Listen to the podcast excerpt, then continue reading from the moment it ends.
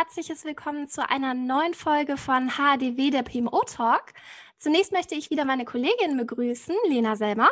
Hallo. Und Nadine Riedel. Hallo. Zudem haben wir heute einen besonderen Gast, über den wir uns sehr freuen. Daniela Mündler wird heute unsere Diskussion bereichern. Herzlich willkommen, Daniela. Hallo. Daniela hat Betriebswirtschaftslehre in Bayreuth studiert und hat danach als Produktmanagerin bei L'Oreal ihre berufliche Laufbahn gestartet. Sie war im folgenden Mitglied des Management Boards bei Balsen, Vorstandsvorsitzende der Lotto Welt AG sowie General Managerin bei Douglas und Louis Vuitton Moet Hennessy. Also sehr beeindruckend. Was nun insbesondere die Brücke zum heutigen Thema schlägt, ist ihre aktuelle Position im Vorstand des gemeinnützigen Vereins Generation CEO e.V., einem exklusiven Netzwerk für Frauen in Top-Führungspositionen. Denn das heutige Thema ist Hashtag Women Supporting Women, sprich inwieweit Frauen sich untereinander bei der Erreichung ihrer Ziele unterstützen oder eher in einer Konkurrenzsituation gefangen sind. Daniela, da würde ich gerne direkt das Wort an dich übergeben. Magst du vielleicht ein bisschen über euren Verein erzählen und welches Ziel ihr konkret damit verfolgt? Ja, sehr gerne. Vielen Dank für die Einleitung. Ja, ähm, es gibt Generation CEO schon relativ lange. Ich muss jetzt überlegen, im 14. Jahr sind wir jetzt, glaube ich ähm, haben äh, jetzt vor zwei Jahren die äh, umfirmiert, äh, formal einen Verein gegründet, der, wie du schon richtig gesagt hast, die Gemeinnützigkeit auch erlangt hat. Wir sind ein Netzwerk aus knapp 200 Frauen, die ja sich, sagen wir mal, um die Vorstandsebene herum bewegen. Also entweder die Ambition haben, da in kürzerer Zeit ähm, auch einzutreten oder es schon sind.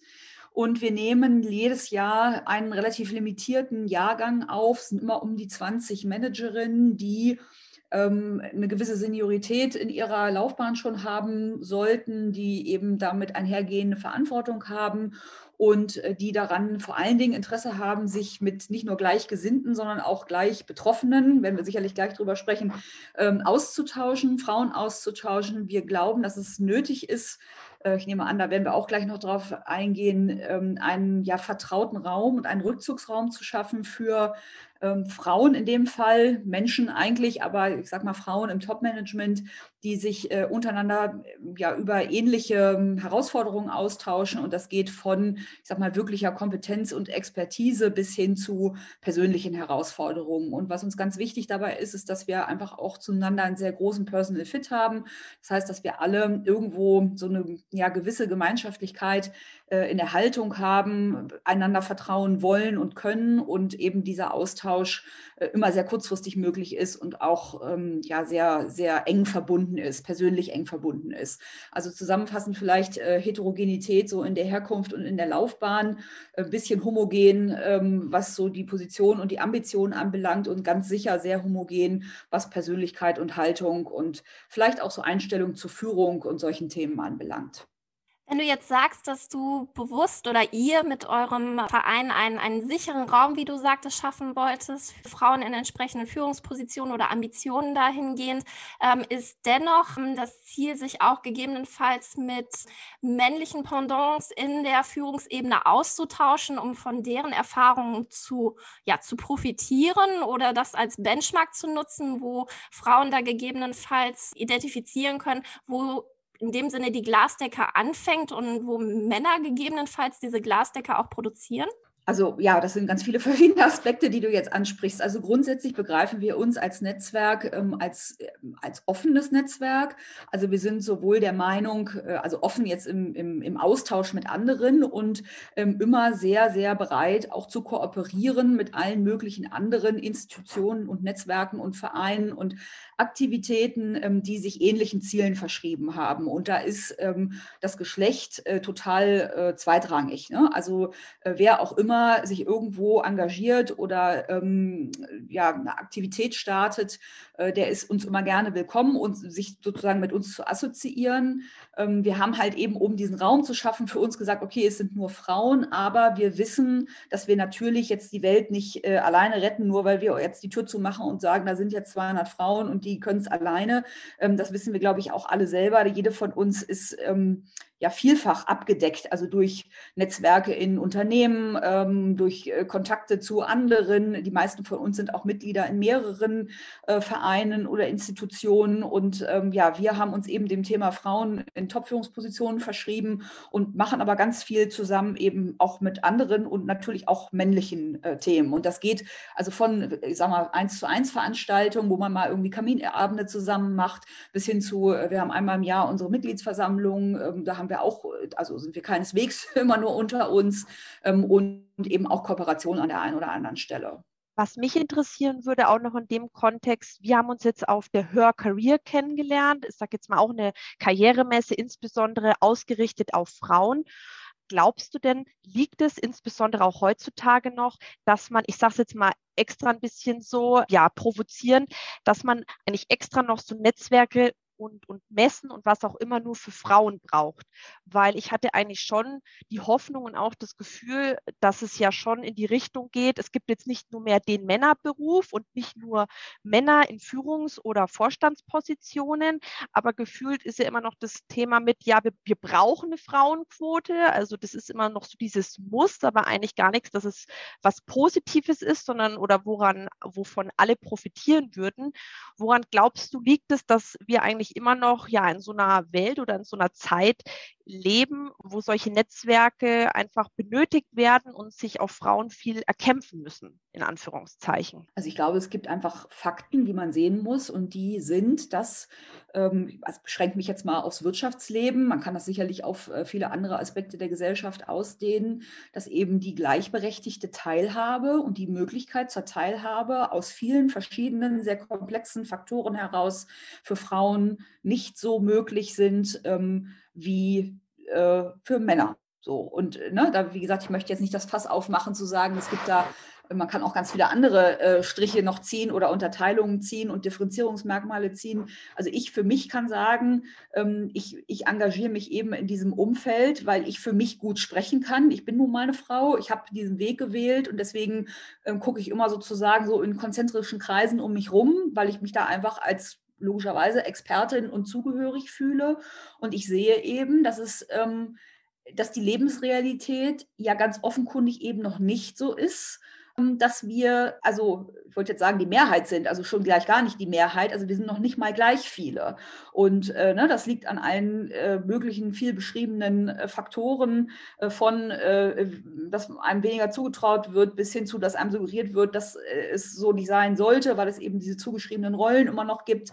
Ähm, und ich glaube, dass das in vielen Fällen gar nicht so sehr aus bösem Willen der Beteiligten passiert, sondern einfach und alleine, weil eben das System Beruf, das System Gesellschaft sehr lange anders tickte. Und deswegen braucht es, um auf deine Frage zurückzukommen, braucht es offensichtlich immer mal wieder Impulse der einen oder anderen Art, um mindestens mal darauf aufmerksam zu machen und ähm, besser noch äh, Möglichkeiten für Zugang und für Kontakte zu geben, um Frauen eben sagen zu können, hey, es gibt auch Möglichkeiten. So, da kann dann jeder für sich selber entscheiden, was er daraus macht. Die Her Career, die du angesprochen hast, ist eine, ist eine Messe, die empfinde ich als extrem divers. Also für sehr, sehr viele unterschiedliche Lebenswege gibt es da sehr, sehr viele unterschiedliche Möglichkeiten, sich zu informieren und Kontakte zu knüpfen. Es gibt aber auch zig andere Plattformen, ähm, wo man je nach Perspektive, je nach Lebenssituation sich entsprechende ähm, ja, Expertise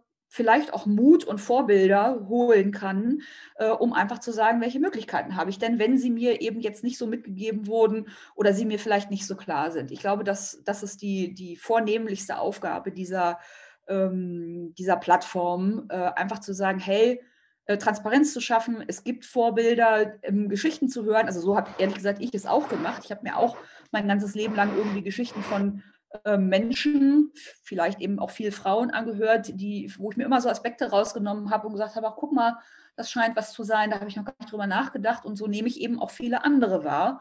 Und das ist eben nicht der Normalfall in der normalen, im normalen Lebensweg und der normalen Ausbildung und schon gar nicht im äh, normalen, gehobenen, karrieristischen Berufsleben. Und ich glaube, deswegen braucht es das immer noch. Und wenn, ähm, wenn wir jetzt mal auf den Unterschied gucken zwischen firmeninternen Netzwerken oder eben äh, ja, externen Netzwerken, die offen sind für alle. Kannst du da Tipps oder eine Empfehlung geben, wann vielleicht was sinnvoll ist? Also wann macht es Sinn, mich in meinem äh, firmeninternen Netzwerk aktiv zu beschäftigen und wann, wenn man so formulieren kann, sollte ich den Schritt nach draußen gehen und mich in einem externen Netzwerk engagieren? Ich glaube, es braucht beides. Also beides erfüllt unterschiedliche Ziele. Und wenn ich nochmal einen Schritt zurückgehe, dann ist ja Netzwerken nichts anderes, als dass ich versuche, meine eigene Oberfläche zu vergrößern. Ne? Also ich kann, also in, in jedweder Dimension, indem ich halt einfach den simplen Kontakt habe oder mir eine Expertise hole oder ein Feedback oder eine Meinung oder irgendwie eine, eine so eine Art äh, Sparring oder Coaching. So, das ist ja sozusagen der Sinn von Netzwerken, ähm, dass ich eben, ich kann mich nicht klonen, ich kann meine Karrieren nicht klonen, ich kann auch meine Umgebung nicht klonen. Ähm, und das trifft, glaube ich, als, ähm, und um das eben zu umgehen oder um, um da irgendwie einen, einen, ja, mit umgehen zu können, ähm, braucht es Netzwerke. So, und ich glaube, dass die Ziele komplementär sind, intern und extern. Also was intern, was sicher wichtig ist, ist, dass man sich in der Organisation erstmal zurechtfinden muss und es kommt immer unweigerlich irgendwann irgendeine Aufgabe, zu der man Hilfe braucht und nicht mehr so dieses Bild von, ich sitze am Schreibtisch und habe eine Aufgabe zu erledigen und wenn ich nur lang genug meinen Bleistift durchbeiße, dann kann ich einfach exzellente Ergebnisse abliefern. Also ich brauche in allen mir bekannten, doch häufig sehr komplexen Prozessen in einem Unternehmen einfach zusätzliche Perspektiven und das ist genauso extern so. Also wenn ich dann erstmal hingehe und sage, okay, ähm, ich in einer, in einem, äh, in einem System, Unternehmen, da sieht man dann schon, naja, was können mir die Leute, die selber im Unternehmen sind, dann so letztendlich noch an ganz viel Neuem erzählen. Die haben dann häufig eben auch, ich sag mal, ihre eigenen Beweggründe, Dinge äh, besonders zu fokussieren oder weniger zu fokussieren. Und dafür, da knüpfen dann genau diese externen Netzwerke an,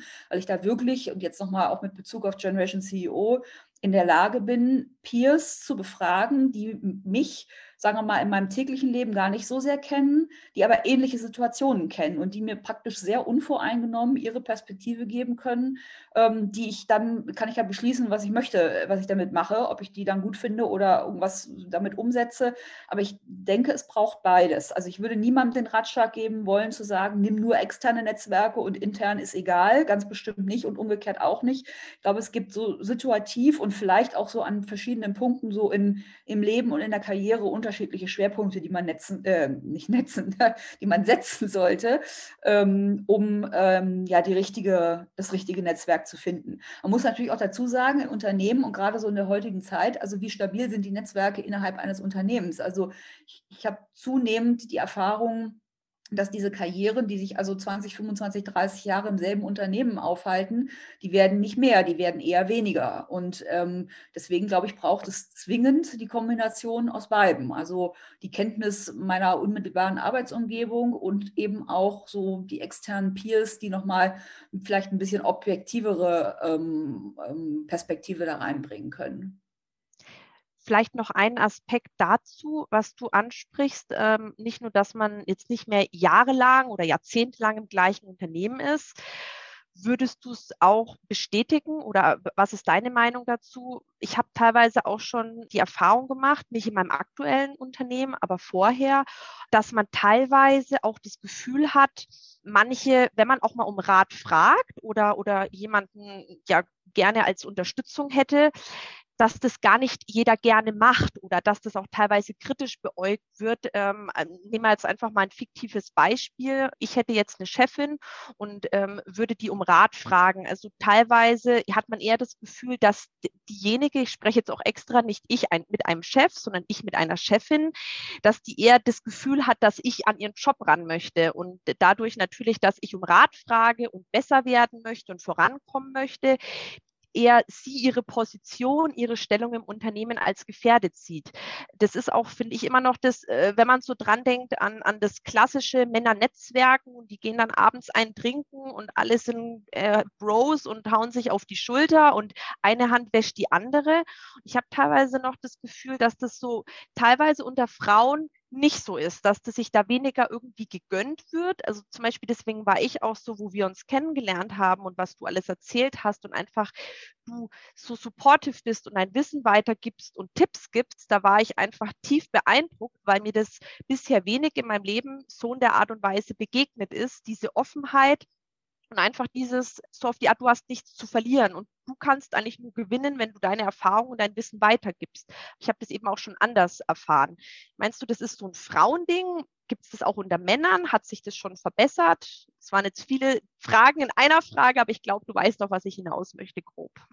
Ja, ich darf nichts davon kann ich jetzt empirisch belegen. Also ich kann sagen, dass ich weit häufiger in Situationen mit Menschen waren, die mir Unterstützung und Wertschätzung und Hilfe entgegengebracht haben. Also insofern ist äh, mein eigenes Verhalten vielleicht einfach auch, sagen wir mal, hat vielleicht was so mit meiner Persönlichkeit zu tun, aber auch sicherlich mit positiven Erfahrungen, die ich in der ganzen Zeit gemacht habe. Und ob ich da jetzt einfach Glück hatte ähm, oder, ähm, weiß ich nicht, auf die 50 Prozent gestoßen bin, die da eher eben, sagen wir mal, positiver mit umgehen, ähm, das kann ich gar nicht so genau sagen. Ich äh, glaube, es gibt, oder ich, ich meine auch schon insbesondere ältere Frauen kennengelernt zu haben, die wahrscheinlich, wenn sie so vor 20 Jahren ihren Weg so äh, und ihre Karriere gemacht haben, nochmal ganz anders auf ganz andere Verhältnisse getroffen sind und dem häufig begegnet sind, indem sie irgendwie so landläufig die besseren Männer sein wollten und wo dann tatsächlich dieses, ähm, ja, dieses, dieses das Hilfsangebot nicht unbedingt im Vordergrund stand und eher, ich sag mal, ich glaube, die persönliche Anstrengung so groß war, ähm, da die, die, die, das waren ja nicht nur gläserne Decken, sondern Betondecken zu durchstoßen, dass vielleicht nicht mehr viel an Puste übrig geblieben ist, um die Nachfolgenden dann noch zu unterstützen. Ich denke, das hat sich jetzt einfach gewandelt, so im Sinne der gesamten gesellschaftlichen Entwicklung. Das ist jetzt einfach, ich glaube, ich möchte es mal politisch korrekt nennen, zu sagen, man hilft Nachwuchskräften, Männlein wie Weiblein, ob, man, ob das jeder ehrlich so empfindet, weiß ich auch nicht, aber ich glaube, dass sich da schon so der Wind insgesamt gedreht hat. Außerdem glaube ich tatsächlich diesen Aspekt, den du angesprochen hast, dass äh, Männer sich abends irgendwie auf die Schultern klopfen, die, die sind ja dann, also das ist ja dann auch eine Illusion zu glauben, nur weil sie sich auf die Schulter klopfen, sind sie nächsten Tag irgendwie super miteinander befreundet. Die, die, die können einfach so dieses, also ich glaube, sie sind geübter, nicht, ich möchte versuche nicht zu generalisieren, ich glaube, sie sind geübter im Umgang und agiler im Umgang mit diesem Spielen mit Situationen, ja, und zu sagen, okay, ich, ich muss mir, ne, ich muss mir Allianzen schaffen, ähm, ich muss das auch sportlich sehen, also ehrlich gesagt, das ist auch eine Erfahrung, die ich auch mache, also nicht alles von meinem Invest, wenn du das jetzt so, so nett beschrieben hast, im Sinne von Offenheit und ähm, Support anbieten. Also nicht alles kommt ja gleichermaßen zurück. Und da rede ich nicht davon, dass Leute dann irgendwie blöd werden, sondern manchmal haben sie keine Zeit oder auch vielleicht keine Lust, ähm, da sich in ähnlicher Form irgendwie zu betätigen. Und ich glaube, das sind echt so Situationen und das können Männer einfach wahrscheinlich aufgrund von Übung vielleicht schon einfach besser. Einfach zu sagen, ähm, komm, egal. Ne? Also dieses berühmte Beispiel von, ich schüttle den Baum einfach so lange, bis ein Apfel runterfällt. Und manchmal fällt halt keiner und manchmal fallen zehn auf einmal. Das ändert aber jetzt bei mir persönlich erstmal nichts an meiner Lebenseinstellung zu sagen, ich möchte gerne so mit Menschen umgehen, wie ich auch gerne wollen würde, dass mit mir umgegangen wird. Und da bin ich relativ unerschütterlich. Also, und wie gesagt, kann man jetzt wieder sagen, habe ich einfach nur nicht genug schlechte Erfahrungen gemacht, aber äh, so be ja. Dann, dann ist es eben so. Ähm, und dann, dann gibt mir das vielleicht die, äh, wie soll ich sagen, das Vertrauen, äh, den Weg einfach so weiterzugehen. Aber ich bin, ich persönlich habe auch einfach die Erfahrung schon ganz oft gemacht, dass ich ganz überrascht war von, also was so in, in in Zusammenarbeit auch an Problemlösungen rauskommen kann. Und ich bin also keineswegs davon überzeugt, dass ich jetzt alleine die Weisheit mit Löffeln gefressen hätte. Und ich äh, suche auch nicht nach der Situation, wo ich mir das irgendwie beweisen könnte, weil ich einfach glaube, dass es nicht stimmt. Ich habe eine bestimmte Erfahrungs, ähm, habe einen bestimmten Erfahrungshorizont, eine bestimmte Ausbildung, ich habe eine bestimmte Persönlichkeit und alles das führt dazu, dass ich auf eine bestimmte Art und Weise irgendwie auf Dinge gucke. Und ich habe versucht, immer irgendwie meinen Blick zu weiten, aber trotzdem ich, das ist halt nicht der Einzige. Ich werde nie alles irgendwie können und wissen und deswegen bin ich zutiefst davon überzeugt, dass es wichtig ist, zu kooperieren und dazu gehört eben auch dazu, wenn andere irgendwie schlauer sind äh, und, und ähm, ich dafür sorgen kann, dass irgendwie so der Weg frei gemacht wird für andere, dann freue ich mich da eigentlich eher drüber ist vielleicht auch, habe ich jetzt gerade beim Sprechen überlegt, vielleicht ist das auch so ein bisschen so eine mütterliche Note, die irgendwann dann so mit zunehmendem Lebensalter da reinkommt. Vielleicht war das, weiß ich nicht, vor 10, 15 Jahren auch noch nicht so. Das müsste ich mal drüber nachdenken, ob das irgendwie damit zu tun hat, aber kann sein. Also das kann ich auch nur bestätigen. Ich habe jetzt über meine Berufszeit entsprechend in wirklich rein weiblichen Teams gearbeitet, in rein männlichen Teams, in gemischten Teams und ich kann nicht behaupten, dass ich in einer der Konstellationen ähm, bestimmte Mechanismen besser in dem Sinne für, die, für das Arbeitsklima fand als in anderen. Also es ist, glaube ich, manche behaupten ja, es ist ähm, schwierig in rein Frauenteams Teams zu arbeiten, eben weil da häufig so eine gewisse Missgunst ist. Ich habe aber immer mehr Kollegen, die, wenn man sie fragt, wie ihre perfekte quasi Gruppenkonstellation in einem Team ist, sie sogar einen stärkeren Fokus auf einen weiblichen Einfluss mittlerweile legen, weil sie das ganz angenehm finden für das Klima, weil ähm, dann auch viel mehr auf die Inhalte witzigerweise geschaut wird und nicht dieses halt äh, Ellenbogendenken und, und konkurrieren. Denn das, Nadine, was du sagst, dieses, was äh, so ein bisschen buddymäßig halt wirkt, ist in vielen Teilen aber auch trotzdem eine gewisse Konkurrenzsituation. Und da möchte sich auch der eine Mann gegenüber dem anderen Mann gerne profilieren. Und ähm, wenn die Teams gemischt sind, wird häufig so ein bisschen auch dieser Druck aus dieser Konstellation rausgenommen. Und ich finde das overall sehr angenehm, aber kann, wie gesagt, für mich gar nicht sagen, dass ich in reinen Frauenteams glücklicher war oder in reinen Männerteams oder in gemischten Teams. Ich denke, in jeder Situation, auch wie, wie Daniela das sagte, wenn Kompetenz da ist und ich kann von jemandem lernen, dann ist mir das total egal, ob der ein Doppel-X-Chromosom oder ein XY-Chromosom hat. Also da, da sehe ich eigentlich null Unterschiede in dem Sinne. Mir fällt jetzt ähm, noch ein, das ist vielleicht noch so eine offene Frage. Daniela, hast du für, trotzdem, wir sind jetzt ja unter Frauen und, und es geht auch um Frauennetzwerke. Deswegen die Frage, hast du für uns Frauen so, so einen Tipp, wo du sagst, Leute, ähm, denkt doch mal da dran und seid, also einfach so, was du sagen würdest, was man auf jeden Fall, klar, du hast schon einiges äh, gesagt, offen sein für Netzwerke im Unternehmen, außerhalb des Unternehmens, sich auch Rat und Hilfe suchen, ähm, einen Mentor oder einen Coach, aber einfach nochmal so vielleicht zusammenfassend, wenn du, wenn ich jetzt sagen würde, ich habe eine Minute Zeit mit dir zu telefonieren, Daniela, was rätst du mir? Was, was möchtest du mir mit auf den Weg geben?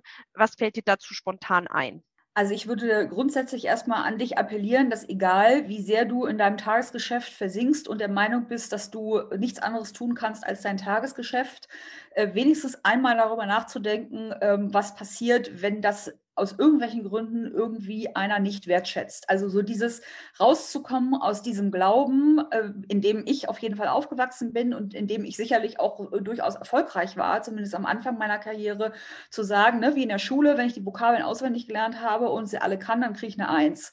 Irgendwann kommt der Punkt, und der kommt immer, ähm, wo das einfach nicht mehr so mechanisch läuft. So möchte ich es mal sagen. Das ist völlig egal, da braucht man auch gar nicht über Politik oder sonst irgendwas zu reden, sondern das ist einfach irgendwann sind die Umstände so komplex, dass das so nicht mehr läuft, sodass man sich eben einfach nicht nur auf sich selber konzentrieren kann. Also das, darum würde ich, sagen wir mal, also Ratschlag 1 erstmal bitten, sich mit dieser ja, These, ich glaube, mit dem Faktum auseinanderzusetzen und dann mal zu gucken, was es mit einem macht.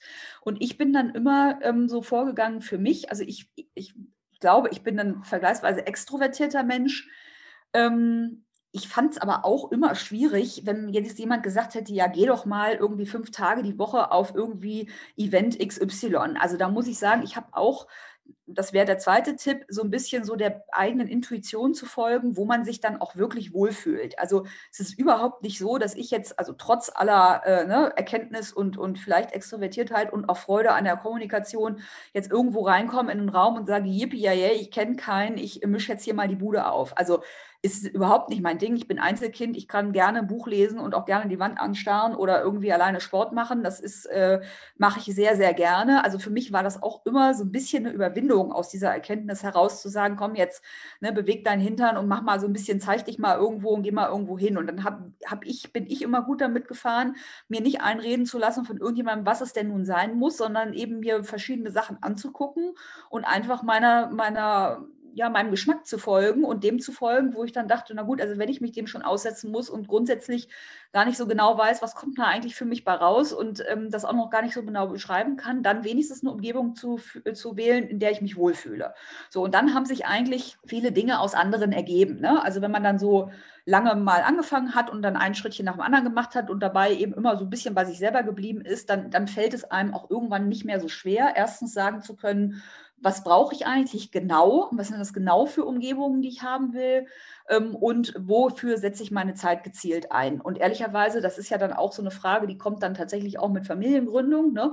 Also es ist eben dann ja nicht so, dass man irgendwie äh, 24 Stunden lang praktisch nur darüber nachdenken kann, wie ich meine Zeit strategisch einsetze. Man hat dann eben immer knappe Ressourcen für alle verschiedenen Anforderungen und deswegen denke ich mir immer, dann würde ich immer die wählen, bei denen man auch irgendwie Spaß hat und dann kommt meistens der Rest von alleine, weil dann fällt es auch einfach, oder mir ist es dann immer einfach gefallen, da auch zu investieren, weil es einfach ne, sich so, so natürlicher angefühlt hat und nicht so krampfig. Und dann ähm, kam der Rest von alleine. Und ich glaube, das wäre dann vielleicht der dritte Punkt, was ich auch nicht unterschätzen würde und äh, den Ratschlag würde ich auch geben, ist die Zeitleiste. Also man muss auch nicht alles in Jahr eins irgendwie erledigt haben und dann erwarten, dass nach Ablauf des Jahres alles irgendwie ganz anders ist.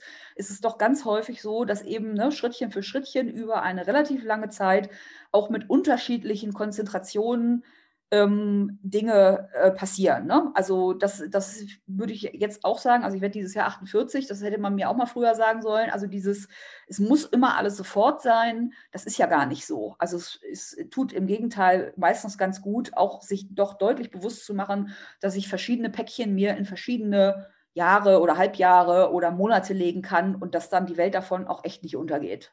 Super, Daniela. Ganz, ganz lieben Dank für die vielen Tipps und insbesondere die angeregte Diskussion. Ich denke, wir sind leider schon wieder am Ende unseres Podcasts angelangt und ich möchte mich sowohl bei Lena und Nadine auch als bei dir natürlich, Daniela, explizit noch einmal bedanken für, für den tollen Austausch. Wir haben für euch Zuhörer natürlich wieder Informationen entsprechend in der Podcast-Beschreibung verlinkt, insbesondere auch den Link zum Verein von Daniela, falls ihr euch da weiter informieren wollt. Und wir freuen uns sehr auf die nächste gemeinsame Folge und verabschieden uns an dieser Stelle. Au revoir. Tschüss, danke, auch danke, danke von meiner Dank. Seite.